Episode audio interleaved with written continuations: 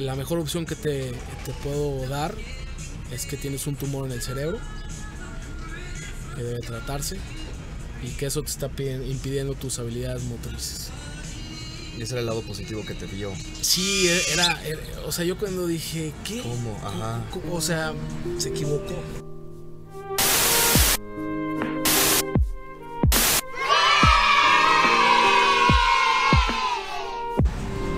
Les doy la bienvenida al quinto episodio del Imperfecto Podcast.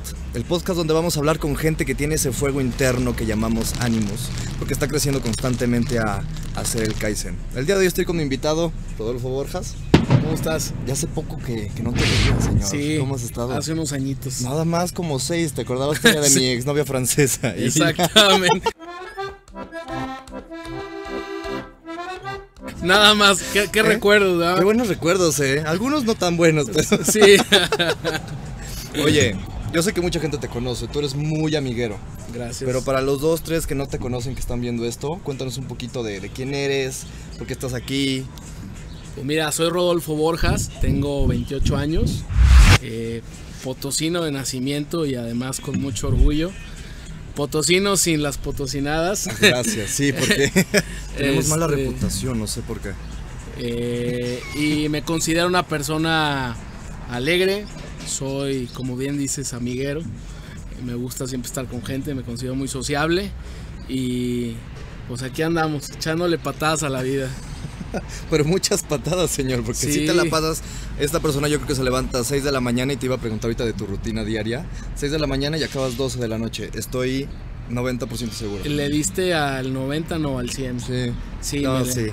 me levanto 10 para las 6 diario. eh, de un tiempo para acá medito. Medito y me, me- me ayuda mucho, güey, para estar enfocado en, en, pues en lo largo del día, ¿no? Justo levantándote. Justo levantando. Dice que la, dicen que la primera hora del día hay que dedicársela a ti. A ti y a, a tu bienestar. Entonces, medito. Medito 15 minutos. Hago ejercicio. Me echo un bañito, me preparo a desayunar y listo para salir al mundo. Y pues no sales nada mal, entonces ya estás preparadísimo siempre. Sí, sí, me, me gusta, me inyecta energía para dársela a los demás. Y he escuchado mucho eso, mucha gente que tiene éxito empieza primero, justo como dices, meditando al principio, que es cuando el subconsciente está más abierto, Así es. y luego moviendo los jugos, como dicen por ahí también, así ¿no? es. Me- que es me muy necesario. estar presente y echar a correr la rata. Pues cuéntame, o sea, ¿qué estudiaste? ¿Cómo empezaste después a conseguir trabajo? Porque ahorita eres... Y pregúntale a cualquiera de la Cámara Nacional de Comercio de San Luis Potosí, pregúntale a cualquiera del TEC de Monterrey, pregúntale a cualquiera de mis conocidos también. Rodolfo Borjas es, es una persona muy interesante aquí en, en nuestro estado. No, pues muchas gracias. Y se chivea también muy fácil, entonces me voy a divertir con eso. Sí, soy, sí, soy chiviadón. No, me, me- me gusta, me gusta compartir lo poco o mucho que, que he vivido. Eh, buenas, cosas buenas y cosas no tan buenas. Pero pues sabes, también les ayuda a saber las no tan buenas para no caer en la misma piedra. ¿verdad? Claro. Este, tengo 28 años, soy administrador de empresas de profesión, eh, soy asesor financiero y en seguros de profesión, orgullosamente. eh, y eh, pues me dedico a, a prácticamente a tres cosas. Le dedico, ayudo a mis clientes diseñando estrategias para que puedan ahorrar dinero, deducir impuestos y proteger su patrimonio. Y pues bueno, mi profesión llegó no, par- no por casualidad, o bueno, fue por una casualidad que ahora realmente la vivo todos los días. Ajá. Y te puedo decir que estoy muy orgulloso de, de lo que hago. Porque además de, de ganar dinero, obviamente, eh, ayudo a muchas personas. Y eso me, me inyecta buena, buena energía y buena vibra a mí. Es lo que habíamos comentado, como tu dirección hacia el consumidor siempre. Así Que es. es parte del éxito, siento yo, para muchas personas. Sin lugar a dudas, eh, soy muy de la idea de que eh, ve por tu cliente, ayuda a tu cliente y ellos verán por ti. Claro. Eh, antes de, de pensar en una comisión, antes de pensar en la ganancia, es cómo vas a impactar de manera positiva en su vida. Y pues bueno, me pagan por ello. Entonces, Sí, es pues algo. tienes que dar valor. Así dar, es. dar, dar. Y qué va a querer la persona y cómo darle. Y esas personas te van a ver y van a decir, ten tu lana, güey. Así es. Estoy Ah, monetizando lo que me estás dando. procuro en la medida de lo posible, cada vez que platico con un cliente o con un prospecto, eh, hay que dar para poder recibir, hay que agregar valor. Y si lo poco o mucho de mis conocimientos en el área financiera pueden impactar en su vida de manera positiva, me compren o yo estoy feliz. Escucharlos primero, ¿no? Escucharlos, escuchar sus necesidades, escuchar sus sueños, porque yo, yo me dedico a eso, ¿no? Me, eh, en, en aterrizar sus sueños, en cristalizar sus sueños. Que Y se hagan metas. que se hagan metas con propósito, con un plazo y con un proyecto en mano. Con propósito, me interesa bastante esa palabra por lo que platicamos hace rato. Cuéntanos un poquito de qué es un propósito para ti o por qué la vida debe estar movida por un propósito. Creo que Muchas personas están muy... Les falta eso y se van a lo banal, a lo muy terrenal muchas veces. sí, así es. Hay, hay, hay gente que por el propósito es, si, si bien no algo muy importante, creo que es esencial en todos, porque una vez que tienes visualizada una, eh, una meta, un lugar al que quieres llegar, por inercia empiezas a caminar a ella. Claro.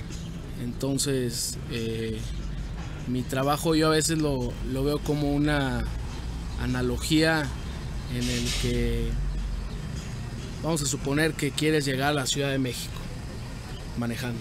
Entonces, eh, haces tu maleta, preparas tu carro, llenas la gasolina y definitivamente no vas a esperar a que todos los semáforos estén en verde, no haya tráfico porque es algo imposible, ¿no? Aquellas personas que se esperan a que la ruta sea perfecta, es gente que se puede quedar ahí años.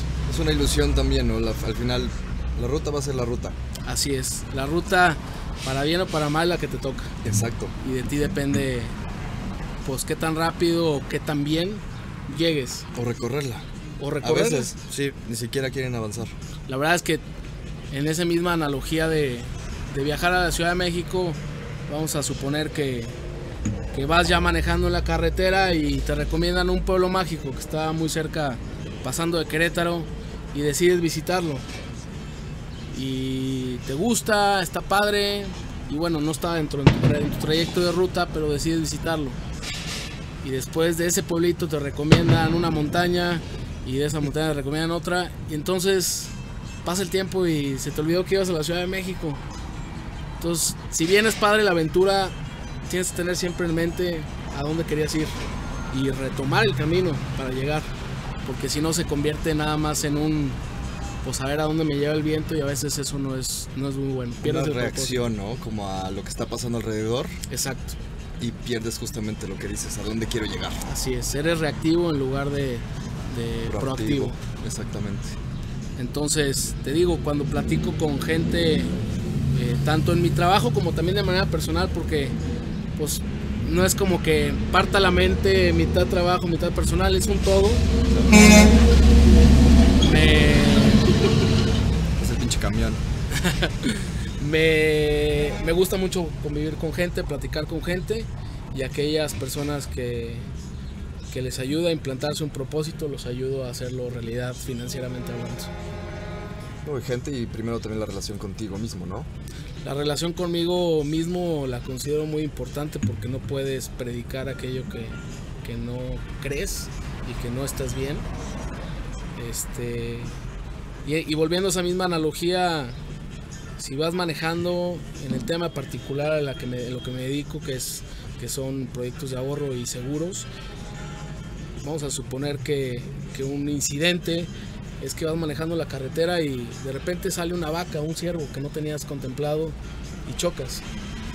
Entonces, además de que ya tuvo tu propósito, puedes estar muy mal.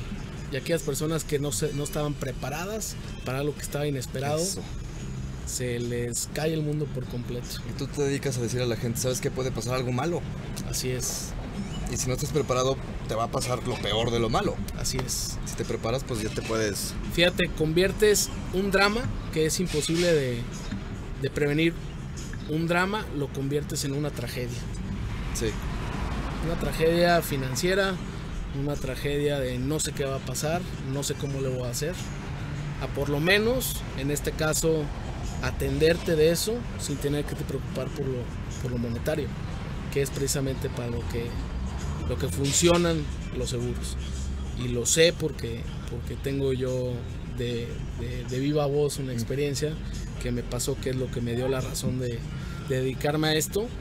Entonces, pues simplemente me dedico a platicar mi historia con esas personas que me dan la oportunidad de escucharme y pues poder impactar en sus vidas.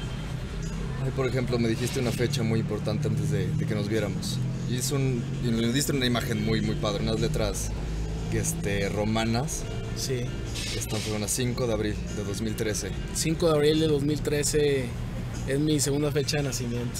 Es que ya encontraste otra cosa ahí. Cuéntanos un poquito qué pasó el...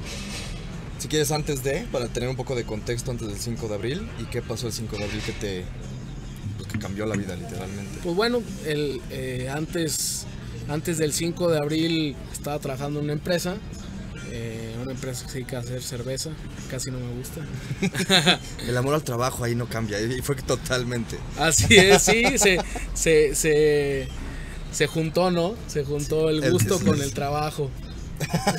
Destino. El Totalmente. destino. Está trabajando en una empresa eh, contento, con, una buena ganancia económica, pero la verdad es que ya no era muy feliz. No era muy feliz, estaba muy, muy presionado. Eh, no estaba viviendo de la manera en la que ahora yo veo para lo que nos da la vida ese ser superior. Eh, ¿Cómo conseguiste ese trabajo? Que esa historia está buenísima, a mí me gustó bastante esa historia.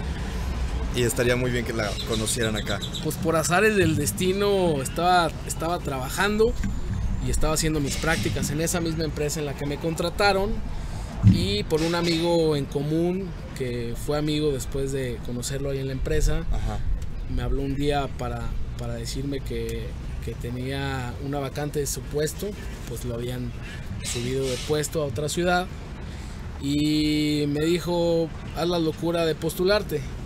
Yo digo locura porque ni siquiera me había graduado, todavía tenía prácticas pendientes y pues simplemente no era factible que yo pudiera haber quedado en ese puesto. Pero se abrió una ventana muy rara para ti, dijiste, ah, ok. Se abrió una ventana muy rara para mí. Ajá no se abrió, creo que la abrí, porque sí estaba sellada con, pegamento, no era algo fuera de lo común. ¿Qué edad tenías? Tenía 22 años. Y eras un bebé todavía, más bebé todavía que ahorita. Más bebé, más bebé. Y pues bueno, me ofrecieron el trabajo a medias, porque no tenía experiencia y además todavía no estaba graduado. Ajá. Y pues bueno, tuve que hacer ahí algunas gestiones Tuve, que sacar el vendedor y el negociador que llevaba dentro de mí para poder obtener ese trabajo. Cuando empezó un filtro de 18 personas, no únicamente quedamos dos. La persona que, me iba a entrevistar, que era mi futuro jefe, era una persona que vivía en Monterrey, ni siquiera lo conocía en persona. Y eh, pues bueno, el último filtro eh, duró mucho, duró mucho sin ninguna respuesta concreta. te desespera, ¿no? Es el tiempo de espera. la incertidumbre es lo. Ajá. La incertidumbre te mata. Sí. Y a mí me mata más. Yo sí soy de estarte moviendo y decirme un sí o un no. No me gusta quedarme con la Para saber qué hacer. Así es. Sobre todo no me gusta que la pelota se quede en mi casa. Hacer todo lo posible. Yo hice todo, ya no quedó en mí. Exacto. Para no quedarte con el que hubiera podido haber pasado si hubiera hecho X, ¿no? Entonces tomé una decisión muy loca este, un buen día me levanté, fui a la empresa aquí en San Luis Potosí a preguntar cómo iba la decisión. Por no primera me vez preguntaste, ¿no? Por, por, primera vez después de 100 más o menos. Ah, bueno.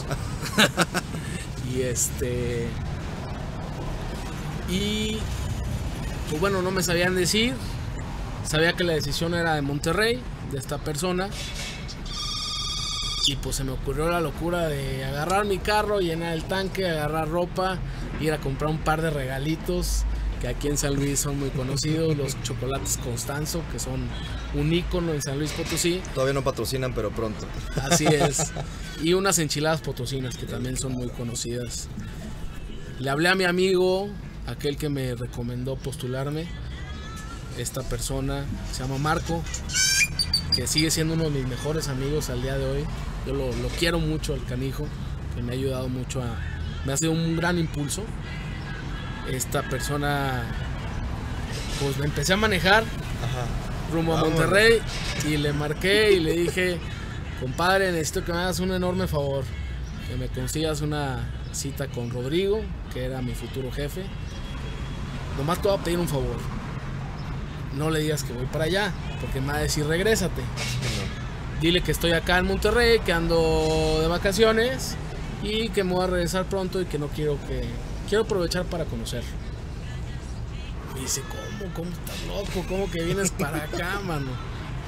Dije, ya, ya, ni, no me, ni me trates de convencer de que me regrese. Ya voy en camino.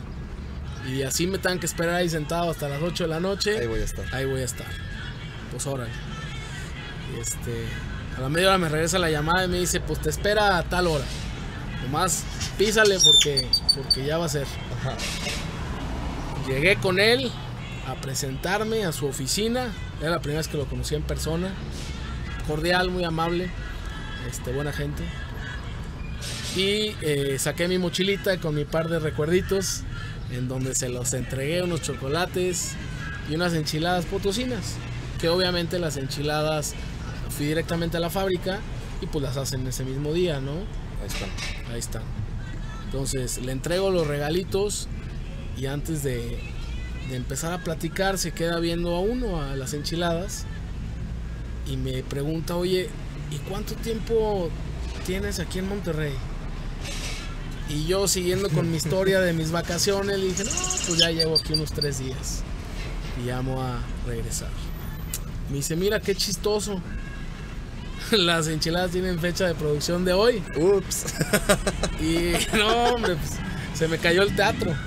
Se me cayó el teatro y, y, pues de plano tuve que develar la verdad y decirle, pues sabes qué, sí, me, me acabo de venir para acá. Uy, La verdad es que vengo llegando. Me dice, ¿cómo se te ocurre? Estás loco. ¿Qué haces aquí? Le dije, ¿sabes qué, Rodrigo? Uno, no tenía el gusto de conocerte. Dos, sé que estábamos en un proceso de decisión. Simplemente quería que me conocieras en persona, Es que es diferente en persona que por papeles y habladas. totalmente. Que me conocieras en persona y pues decirte que tengo muchas ganas de trabajar en esta empresa. Y muchas ganas, más que la empresa, trabajar contigo. Creo que podemos hacer muy buen team. Dice, pero ¿cómo te viniste? Eso me lo pudiste haber dicho por llamada. Le dije, no, no, no, yo soy a la antigüita. Eso. A mí me gusta en persona. Oh, pues muchas gracias. Este, qué buen detalle. Te repito, estás loco. Jamás en mi historia de trabajo me había tocado alguien así. Me dice, realmente tienes muchas ganas de trabajar con, con nosotros, ¿verdad? Dije, la verdad sí. No, y con la acción se le notó bastante. O sea, dijo. Sí, Sí. sí. Le, le hubieras dicho, no, la neta no tanto. Le dije, no, nomás aquí ando de pasada. Y me dice, pero es que no tiene nada de experiencia. Le dije, creo que la experiencia se aprende. Lo que no se aprende son la actitud y, y- y las ganas de aprender. Claro. Entonces creo que yo estoy dispuesto a darlo todo, a, a aventarme horas extra de estudio, de aprendizaje, para adaptarme lo antes posible al puesto, si tú me das la oportunidad de, de trabajar contigo. Me dice, pues mira, no, no, no puedo tomar ahorita una decisión, este, la verdad es que sí me agarraste en curva, pero yo mañana te hablo. Mañana te hablo y te prometo que te voy a decir que sí o que no porque creo que es a lo que tú vienes, que te defina. Y este y pues al día siguiente no me hablaba el canijo y, y ya me andaba agüitado, casi casi chillando de caminando, manejando de regreso y fue cuando me, me dijo que sí En el camino. en el camino. Tuve la fortuna de tener mi primer trabajo antes de graduarme y, y un puesto bastante bueno, tanto en responsabilidades como en actividades que además me gustaba, siempre me ha gustado la negociación, la venta, creo que todos somos vendedores, todos, todos nos vendemos, Sí. Aunque sea un tabú que a mucha gente no le gusta aceptar, así es. ventas. Sí. Las ventas las traemos diarias, nos gusten o no. Sí, totalmente. Te vendes con tus papás, te vendes con tus hermanos, con tu familia, con tu Sales novia. hablando, te estás vendiendo, sales exactamente. Así es. Todos lados. Entonces, si eres malo o no te gusta, pues no vale que seas, te hagas bueno o le agarres el gusto porque toda tu vida vas a vender. Te este, dicen que, que la vida no te da lo que mereces, sino lo que negocias. Entonces creo que me guío con ese principio y, y he tenido suerte eh, de alcanzar lo que me propongo, eh, como en ese caso fue mi primer trabajo formal en una empresa transnacional y, y muy contento. Entonces tuve la fortuna de estar ahí un año y medio. En el año y medio hubo algunos cambios. Me cambiaron de jefe desafortunadamente. Eh, no me, tocó una persona no muy agradable ni para mí ni para todo el equipo. Realmente era una persona eh, desagradable. Desagradable, así es. Vamos a dejarla ahí bien. Desagradable y que cambió todo el ambiente de trabajo ahí que. Totalmente. Además era un trabajo un trabajo en sí... Eh, el trabajo es pesado. Pesado. Y luego llega el que lo hace más pesado. Así es. Y eh, un buen día después de año y medio existe un recorte por la compra de, la empresa por parte de otra todavía más grande. Y yo salgo. Salgo de la empresa. Salgo obviamente desanimado, es algo normal. Pero además muy, muy cansado. O sea, muy cansado porque no estaba aunque estaba ganando buen dinero, realmente era una matada de trabajo. Llegaba muy temprano, salía muy tarde. Eh, dejaba de ver a mis amigos, dejaba de ver a mi familia. Nada más vivía para mí y para mi quincena. Y en ese momento lo veía, me llegué a acostumbrar, dice que el ser humano se puede acostumbrar a cualquier cosa. Y es bien preocupante eso. Porque si te acostumbras a lo mediocre o a lo malo, ay, jole, y te quieres quedar ahí. Y te quieres quedar ahí. de elegir a qué te quieres acostumbrar, ¿no? Así es. Sí. Este. Entonces salgo. Salgo de la empresa, obviamente llego triste a mi casa. Eh, con mis papás. Y mi mamá me dice. ¿Qué tenías que 25 años más o menos, ¿no? No, ahí tenía 23. 23. 23 años. Eh, salgo y. Me dice, no, ¿sabes qué? Rodolfo, te veo. Te veo obviamente desanimado, triste por lo que pasó, pero además te veo muy cansado, muy, muy estresado. ¿Por qué no ahorita que ya no tienes ninguna responsabilidad? Te serenas y nos vamos de vacaciones el fin de semana, algo aquí cerca, para conocer, pero sobre todo para que te distraigas. Claro. Pues, órale, me parece muy buena idea. Planeamos un viaje casi casi de un día para otro, unos 3, 4 días eh, íbamos camino a Peña de Bernal, un lugar muy bonito aquí cerca de Querétaro, que lo conocí muy poco tiempo, pero bueno, lo que conocí se ve que está muy bonito. No he regresado, tengo todavía ese miedo. Si te da cosa como se imaginé, lo relacionas con lo que, la situación. Lo relaciono con la situación que tuve, entonces no he tenido la valentía de regresar. Que no estaría mal que te lanzaras, ¿eh? Así es creo que podría ser una parte de cerrar mi círculo. Sí. Pero bueno, este, iba, iba camino a Peña de Bernal manejando y eh, me empecé a sentir muy cansado, con el cuerpo muy pesado, más allá de un cansancio tradicional.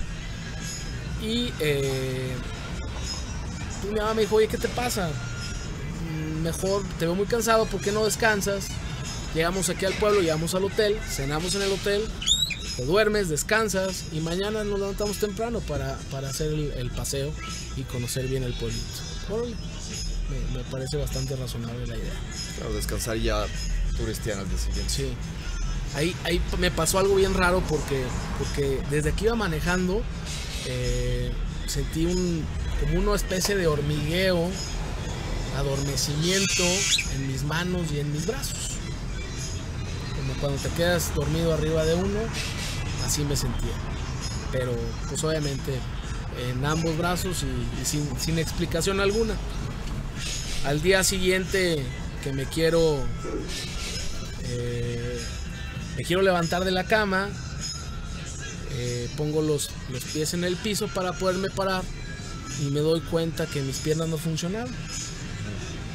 Que mis piernas estaban dormidas, no funcionaban, no las sentía eh, y al igual que mis brazos y mis manos. Pues, por supuesto, mm, fue algo te saca de onda, sacado de onda. Es más, se me olvidó una parte. Ese mismo día antes de dormirnos en la noche, preguntamos por algún médico. Por algún médico porque pues igual me hacían falta algunas vitaminas. Resulta que como era época vacacional o no sé qué había ese fin de semana, no estaban los dos médicos de la ciudad, del pueblito. y bien curioso porque fui con un médico veterinario. Ok, ¿y qué te dio? Que me bueno, son los mismos principios, mano. Somos mamíferos, ahora. Exactamente. Y el cuate me inyectó vitamina, vitamina B o vitamina E, no sé qué. Pues como que para reanimarme, ¿no? Pero estuvo muy... eh, me dio mucha risa porque el cuate se dedicaba a los caballos. Y ahí O sea estaba que- yo de paciente. Pasaba un caballo, luego pasabas tú, luego pasaba otro caballo. Ándale, estaban en fila. Y bueno, me inyectaron, me dormí y me pasó eso que te platiqué. Por supuesto que al momento de estar consciente y darme cuenta que no me podía parar, además de, de- de sorprenderme mucho, eh, sabes que esto no es normal. Si es algún tipo de enfermedad, que Dios no quiera, esperemos que no, me gustaría estar en mi ciudad para tener la cercanía del hospital, familia, etc. Entonces, Sí, claro. En ese mismo momento pues tomamos la decisión de regresarnos. Eh, el regreso fue pesado. Mi, mamá no maneja en carretera para nada. Además está muy nerviosa, muy muy nerviosa por todo lo que me estaba sucediendo. Y como pude, iba manejando yo y encima de mí un ángel o alguien más porque me, me ayudó a no tener ningún accidente a pesar de que no podía, no sentía mis manos y mis piernas. Eh, me ayudó a llegar con bien a la- aquí a la ciudad. Sí, el poder del cuerpo, una fuerza superior, algo. Porque Sí, sí, man. es. Sí, la, la mente está cañona. sí, ¿eh?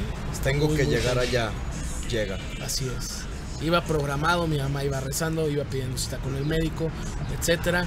Y bien curioso, llegué a San Luis, me estacioné afuera del consultorio médico, me bajé del carro como pude con muchísimo esfuerzo, di dos, tres pasos y me desplomé en la, en la vil calle. Entonces, pues bueno, obviamente ve, mi mamá ve eso y se asusta aún más. Claro. Eh, pasé con el médico, me hizo algunas pruebas, entre ellas las de los reflejos, se dio cuenta que no tenía ningún tipo de reflejo, que, que son involuntarios, deben de suceder a fuerzas. Entonces obviamente la cara del médico cambió al ver eso. Y, y bueno, habló, habló al final con mi mamá y conmigo y me dijo, ¿sabe qué? Eh, definitivamente si tiene algo Rodolfo, tiene algo neurológico. Yo soy médico general, pero por toda mi trayectoria con años de experiencia, tengo algunas posibles opciones. Eh, La mejor opción que te, puedo dar es que tienes un tumor en el cerebro, que debe tratarse, y que eso te está pi- impidiendo tus habilidades motrices. Y ese era el lado positivo que te dio. Sí, e- era, era- o sea, yo cuando dije, ¿qué? ¿Cómo? Ajá. O sea, se equivocó. Me dijo, no. Sí es como lo mejor porque eso obviamente es algo grave, pero es eh, se puede programar para extraerse.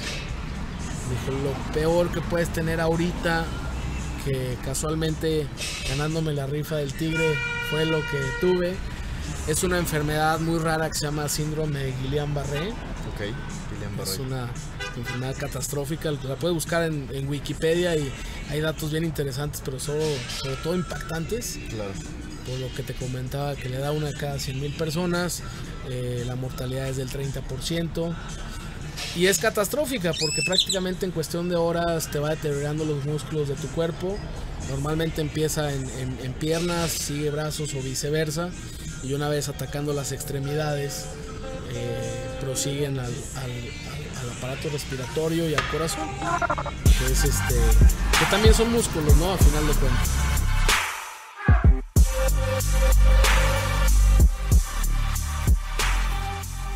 Ya saben, como en estos podcasts tenemos el pequeño break después de 20 minutitos. Eh, pero nos estabas contando, entonces llegaste al hospital, te dio el lado positivo que era un tumor de cerebro y el lado negativo que era la... Sí, eso fue en un consultorio y, me dijo, si, si es esa enfermedad, esperemos no, pero si es esa enfermedad, inmediatamente necesito que te vayas a urgencias, a un hospital, a que te atiendas, porque esta enfermedad va a empeorar cacho y en muy poco tiempo. O sea, prácticamente puedo decir que avanza por horas.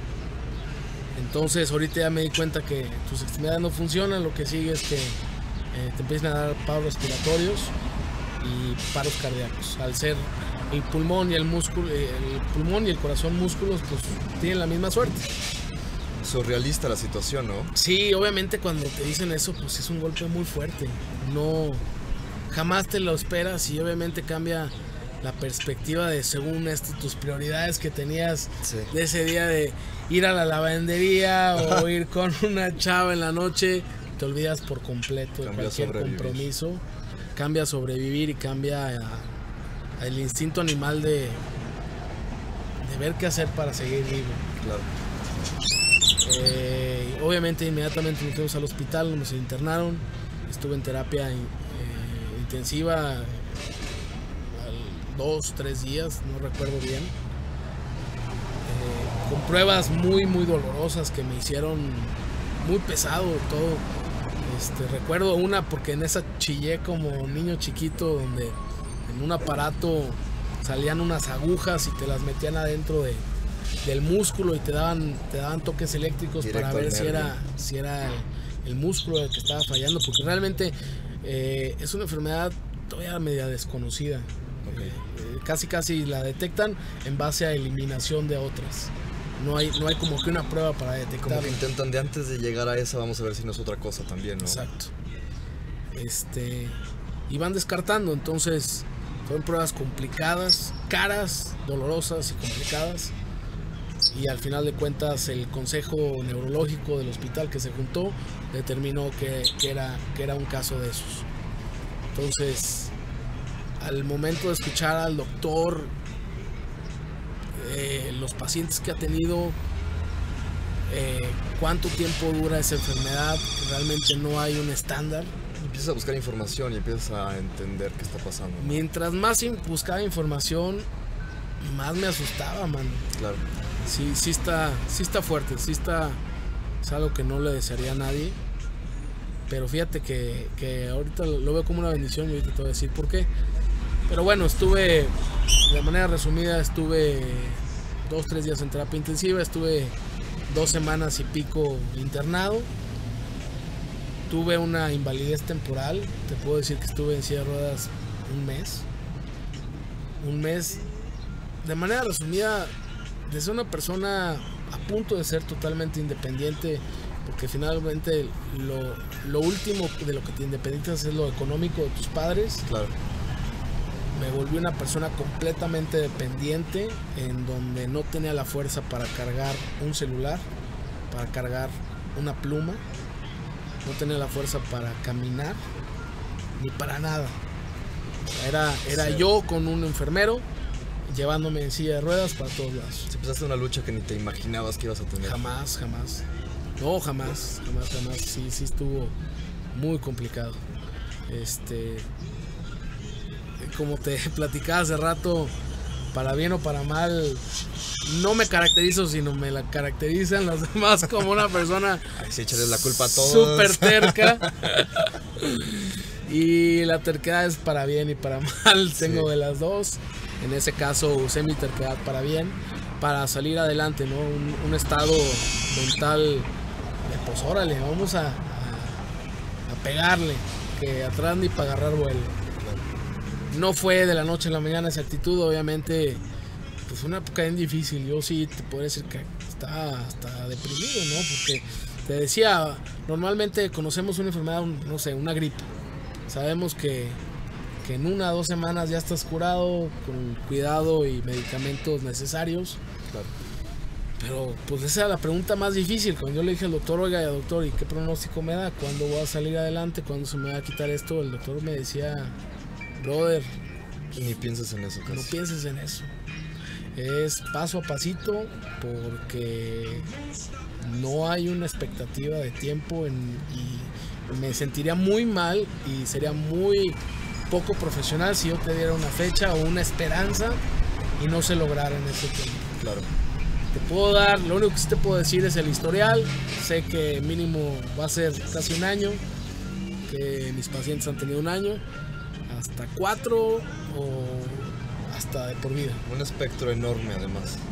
Sí, o sea, de verdad te dicen esas palabras y Te imaginas lo peor. Porque Sí la, mente, la mente se va a lados muy... esos lados muy oscuros. Sí, son noticias muy, muy frías que te las tienen que decir por su ética profesional, Claro. tal como son. No hay manera de disfrazarlas. Pero pues sí, sí, sí es algo bien complicado. Eh, yo creo que es algo similar a que, que digan que tienes cáncer o algo así, porque créeme, te, se te pone la mente en blanco y es lo único que piensas en eso. Te olvidas de todo lo demás. Y le das peso a lo que importa realmente. y le das peso a lo que importa. Realmente pues no, hay, no, hay, no hay peor. O sea, es, es tu base para, para sacarte adelante. Entonces te platico pues de manera poco resumida. Estuve casi un mes en silla de ruedas. Estuve yendo a terapia 3, 4 veces por semana al hospital. Terapia motriz. Realmente te puedo decir sin pena alguna que me tuvieron que enseñar otra vez a caminar, a escribir, a levantar una rodilla. Eh, durante algunas semanas me estuvieron bañando, eh, acompañando al baño. Realmente me volví alguien totalmente dependiente. Y ahí te das cuenta de, de lo frágil que es la vida, ¿no? Sí. O sea, a los 23 años te crees Superman. Dices, Nah. me la pela todo. Me la pelan todo, no pasa nada. Este, yo puedo con todo, me voy a comer al mundo. Y qué bueno. Pero nunca te, nunca tienes consciente ese lado hasta que, que- que cambia tus prioridades, cambia tu perspectiva y tu propósito. Mi propósito cambió el 5 de abril en únicamente salir adelante y tratar de volver a tener mi ritmo normal de vida en el menor tiempo posible. Cosas ¿Cómo? que dabas por sentado cambiaron de repente a... Cosas que haces de manera natural. Caminar, sentarte, pararte, comer, bañarte. Ni siquiera los piensas, los haces automáticamente. Sí, los das como yo como poder. O sea, ni siquiera lo piensas como dices. Ya es algo que ya... Es más, cuando Existe. estás bañando estás pensando en tu negocio, Sí, sí, sí. clientes, así, porque ya sabes que lo puedes hacer. Y cuando te das cuenta que no puedes ni pararte por ti mismo, bien gacho. Es bien gacho y bien fuerte, porque te das cuenta lo frágil que es la vida y lo frágil que es el cuerpo humano. O sea, simplemente corres en la calle, chocas contra una pared, mínimo te raspaste o te descalabraste. El cuerpo humano es muy débil. Sí, sí. sí. Pero nadie se da cuenta de esa fragilidad hasta que te pasa. Sí, nos sentimos Superman cuando somos hormigas. Es correcto. Y este, pues bueno, estuve cerca de ocho meses en rehabilitación, en terapia diaria. Y fue un proceso físico complicado, sí, muy, muy complicado. Te puedo decir que subir tres, cuatro escalones era correr un maratón. Cuando estaba en el cuarto, cuando estaba en el cuarto escalón, estaba sudando como, qué bárbaro, como si me hubiera aventado una corrida en el parque Tahamanga. Qué fuerte.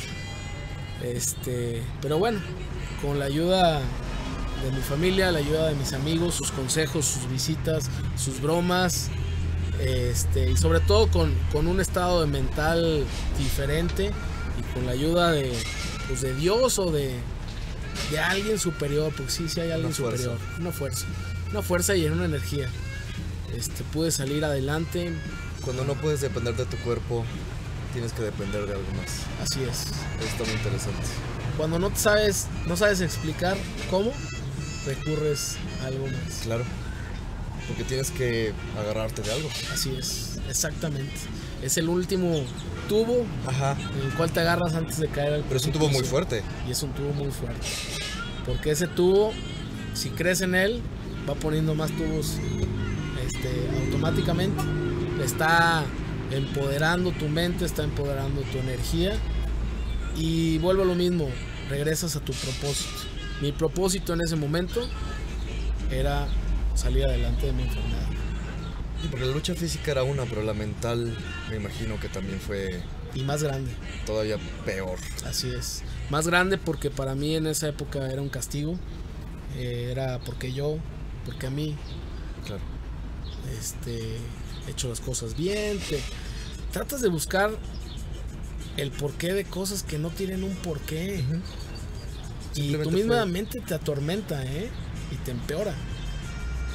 Entonces, gracias a Dios te digo, con los amigos, con la familia, el simple hecho de ver videos de YouTube positivos, eh, de platicar con gente, te va alimentando el cuerpo y el alma bien padre. Bien padre. Te puedo decir que cambió, cambié de 180 grados. Este, Te adaptaste rapidísimo. me adapté, me enfoqué. ¿Tuviste qué? me enfoqué y, y pude salir adelante, eh, gracias a Dios, con, con todo.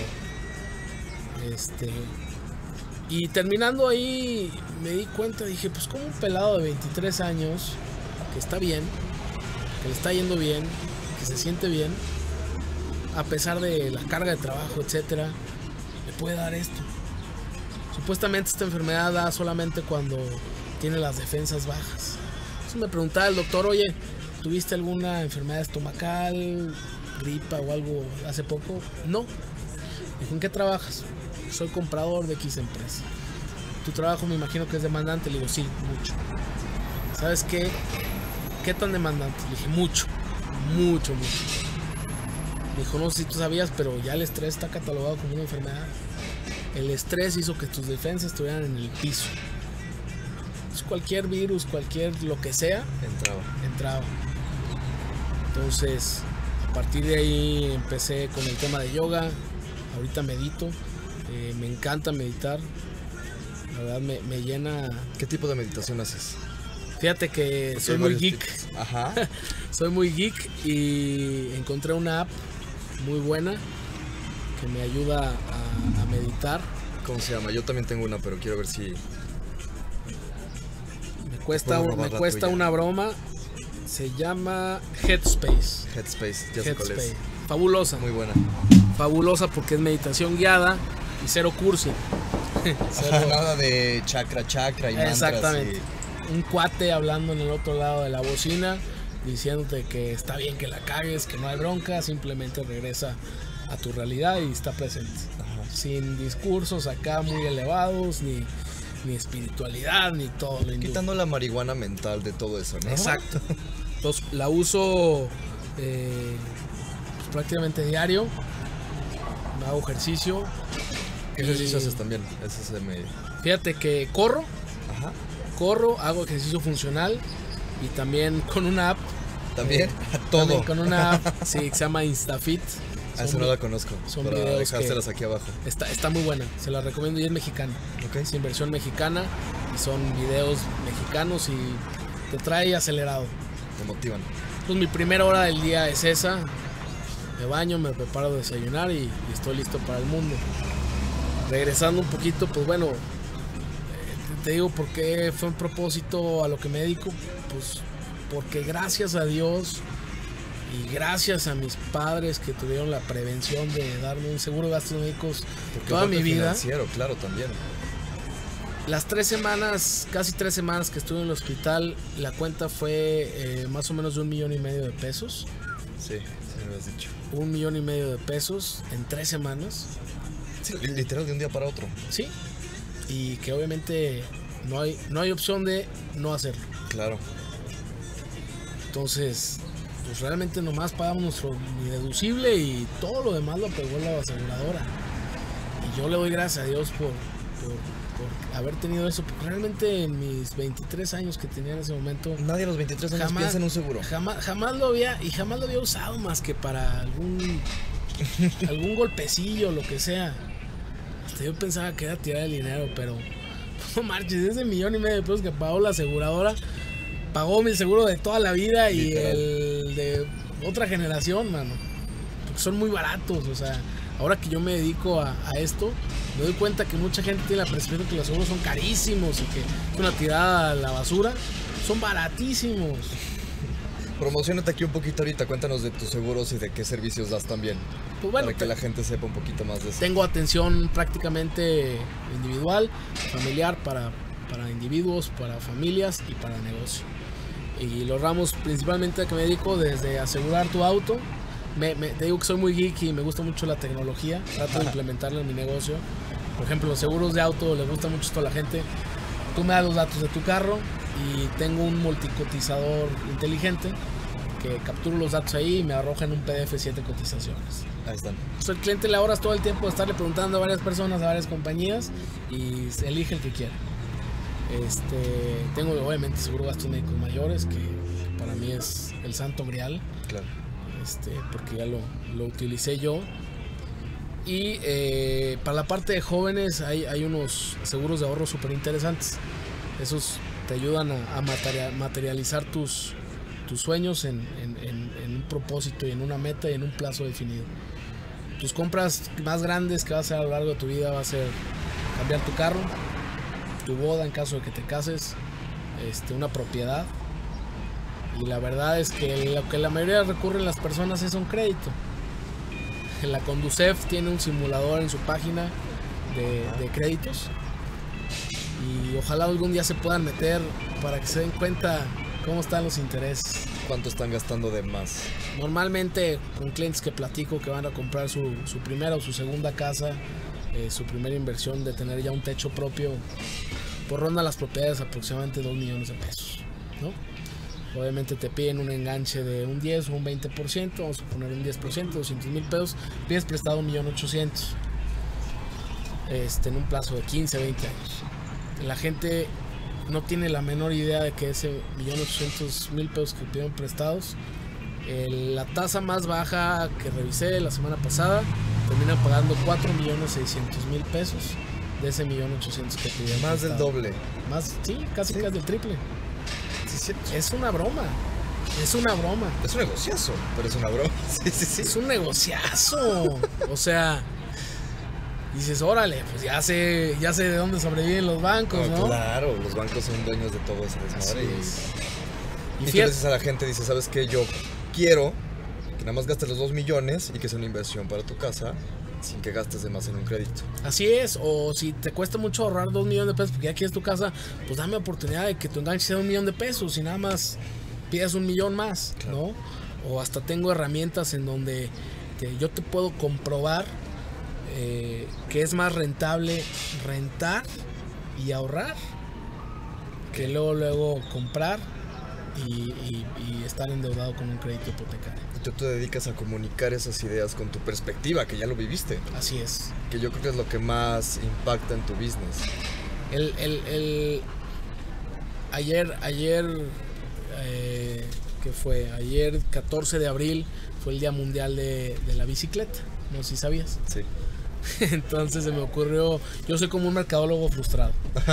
Se me ocurrió una estrategia en donde subí ahí a las redes sociales de Resguardo Asesores, que es como se llama mi empresa.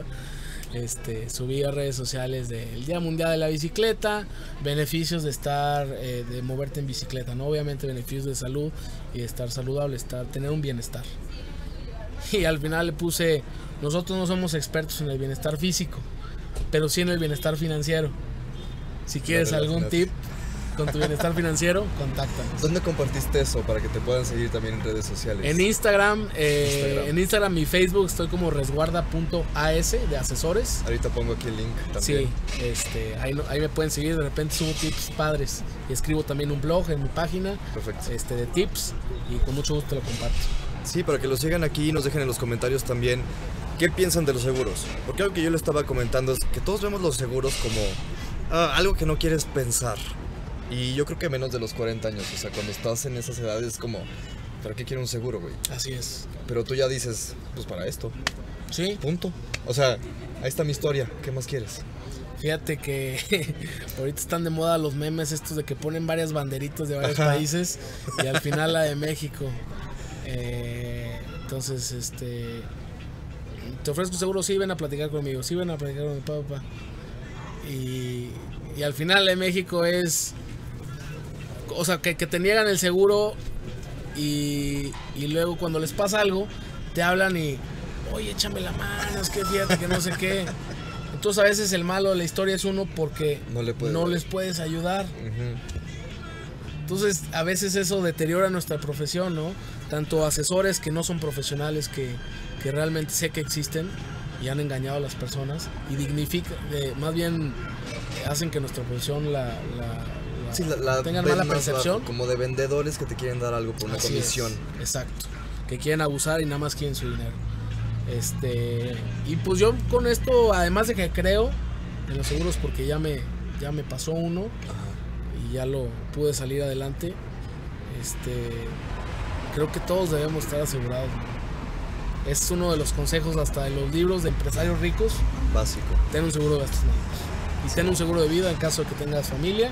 O simplemente, aunque seas soltero, si te dedicas a ser muy bueno, si eres cirujano plástico, pues tu chamba son tus manos.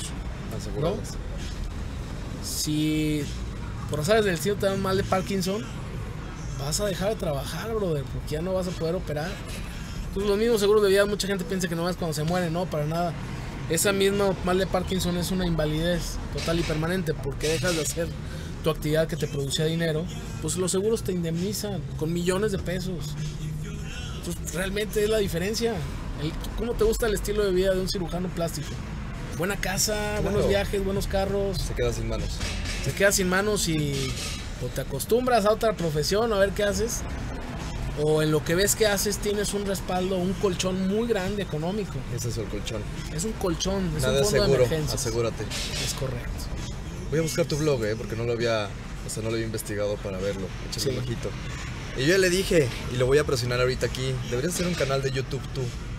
Porque tus ideas, es, es en serio, tus ideas son muy diferentes a las que he escuchado de otras partes. Entonces yo creo que esta comunicación, y más para gente de mi edad que realmente no está pensando en eso, empecé a decir, ok, tal vez es algo más inteligente o más allá de lo que yo pensaba. Así es. Yo creo que todas las personas inteligentes escuchan, Punto. escuchan, comparan y toman una decisión. Mi labor no es vender, mi labor es comunicar, poner las cartas en la mesa y dejar que el cliente decida. ¿No crees que le va a hacer? Porque tú eres muy bueno negociando, eres muy bueno con la gente. Es simplemente justamente eso. Escucho a la persona primero. Así es. Y de ahí empatizo a qué quiere y qué le puedo dar de eso. O Así qué no le puedo dar. Exacto. No es prometer imposibles, Claro. pero sí decirle si es posible y es de esta manera. Aquí está la opción, no sé si fue el destino o casualidad el que nos juntó a ti que tienes una necesidad conmigo que la puedo resolver. Yo te estoy dando las opciones, tú decides si tomarlas o dejarlas. Y así de sencillo, o sea, me, me he dedicado, digamos que, que yo me propuse a dedicarme a atender el sector millennial. Me, la- el 90% de mis clientes andan entre 18 años hasta 35, 40 años. Sí te matiste a los madrazos, literal. ¿eh? Me metí a lo más complicado, Sí. según la estadística, y sin embargo tengo la fortuna que en el 2016 eh, y 2017 estoy como el top 100 de, de asesores en México de mi compañía. Felicidades. Fui muy, soy muy afortunado, entonces pues creo que se pueden hacer muchas cosas. Pero pues simplemente te digo, es, es ver por la persona. O sea, la, la- la gente no compra tu producto, no compra tu servicio, te compra a ti. Y yo si estoy genuinamente interesado por tu bienestar, si tomas una decisión inteligente, dale para adelante, créeme que así voy a seguir estando. Es tu intención, Así es. totalmente. Llegas con la intención de te quiero ayudar. Así es. Y se te nota. Y ahorita que estamos platicando y todo, también tú llegas con la intención de ver con la otra persona. Sí, Y muchos otros no. Eso te va a dar una ventaja muy cañona a largo plazo. así es. Sí. Sí, la idea, te puedo decir que el, igual más del 90% de mis clientes soy su primer asesor y pretendo serlo toda la vida. Y hago todo lo posible, sobre todo el tema de servicio, por darles, eh, por, no, por, por simplemente que no piensen en opciones, porque les estoy dando todo y hasta más. Dicen por ahí una frase que me gusta mucho que dice, haz mucho, demuestra más. Lo que hiciste tú yendo con tu jefe a Monterrey. Así es. Ese se me hace un ejemplo increíble de lo, pues de lo que tienes que hacer tú como vendedor, Sí, negociador. así Ahí es. está la acción, aquí estoy. Y le diste chocolates también, entonces que es trampa, pero sí. Sí, sí, sí. Está, está vaciada la historia, pero es real, 100% real, te la pueden platicar. Este, porque les da mucha risa. Tanto la del viaje a Monterrey como la otra ponen en perspectiva las cosas. Este, la perspectiva puede cambiar de un día para otro. La perspectiva es clave. Y está, está bien cañón, ¿eh? El cambio de prioridades inmediatas. ¿Qué, ¿Qué, fue la prioridad que cambió? Porque teníamos, y digo, te lo digo nada más para que la gente ver si empatiza con esto. Sí. Pero muchos estamos viendo dinero, viajes, personas, cositas así. Y luego cambia la perspectiva, ¿sabes qué? Primero mi bienestar, primero mi salud, mi familia. Y veo mucho que te mueve el agradecimiento, que es una motivación muy fuerte. Sí. Estar agradecido. Punto. Dicen que pues los, los millonarios que hemos conocido a lo largo de la historia, el mejor sentimiento que han tenido no es cuando ganan dinero, es cuando con su dinero ayudan a otras personas. Sí. Porque Bill Gates tiene una fundación de Melinda y, y él. Ayudan a miles y millones de personas. Se les ve al cuate agradecido, mano. Porque lo que ellos pudieron, lo que él pudo hacer con su inteligencia y su habilidad, hoy está impactando en millones de personas. Y como esos ejemplos hay muchos, yo creo que el agradecer y el dar es muchísimo más importante que el recibir. Porque el recibir llega, ¿eh? Llega, es, es la, la, ley de la, de la atracción y la misma energía que irradias, esperas que se te devuelva. Me hace muy interesante porque, digo, no es el primer podcast donde sale, pero para todo lo que quieras, digo, ya entrevistamos modelos, personas fitness, psicólogos, si no tienes la base espiritual, cualquiera de las otras cosas se hace banal. Sí. Punto. Así es. Necesitas esa base para poder desarrollarte. Exactamente. Obviamente, este, todo, todo el tiempo es, una, es una máquina y jamás vas a dejar de estarla ajustando. ¿eh? Por lo mismo, tus prioridades van a ir cambiando, tu perspectiva. Entonces, yo creo que eso, el estar presente el ser agradecido, es tener siempre afilada tu herramienta que te va a ir ayudando a ajustarte. Ajustarte y a seguir de esa manera. Comunicándote contigo mismo, diario. ¿Qué onda? ¿Qué pasa? ¿Cómo estás? ¿Qué pasó? Estar, estar presente, Claro. estar presente y disfrutar el día a día. Te decía hace rato, me guío mucho por una frase que dice que el ayer es historia, el futuro es incierto, pues solamente tenemos el hoy. Disfruta el hoy, carnal. O sea, disfrútalo y disfrútalo al máximo. ¿Cuánta gente no van a hacer mañana? ¿Cuánta gente van a hacer mañana? Así es la vida. No, y le dices la conclusión increíble, perfecta a este podcast. Porque es lo que le quiero decir a todos. Memento mori. Nos vamos a morir. Así es. Y no debería ser algo que asusta, sino algo que te empodera y empuja a hacer lo que tú quieres hacer. Y y aquí te agradezco que nos hayas compartido tu historia, porque estuviste un poco más de cerquita de la muerte que muchas personas, pero tomaste bien la perspectiva y la actitud. Y la neta, creo que eso le va a ayudar a muchísima gente. Mira, cuando la gente entienda muy bien la frase que voy a decir, van a cambiar muchas cosas en el mundo. Hay que estar presente y hay que tener en cuenta que el día de mañana no es un día más, es un día menos. Entonces disfrútalo. Sentí escalofríos, carnal. Neta. Disfrútalo. Neta. No, no, no estuvo. Con esto me despido. Suscríbanse, sigan aquí. Voy a dejar todos sus, sus links y su Facebook y su Instagram para que sigan a Rodolfo. Y pues de nuevo, como siempre imperfecto, siempre creciendo. Que tengas un excelente día. Gracias. Sí me sentí. qué pedo. Sí, así está el asunto. Está chida, es que sí es, güey. Pero es muy diferente cuando la gente habla de eso que nada más.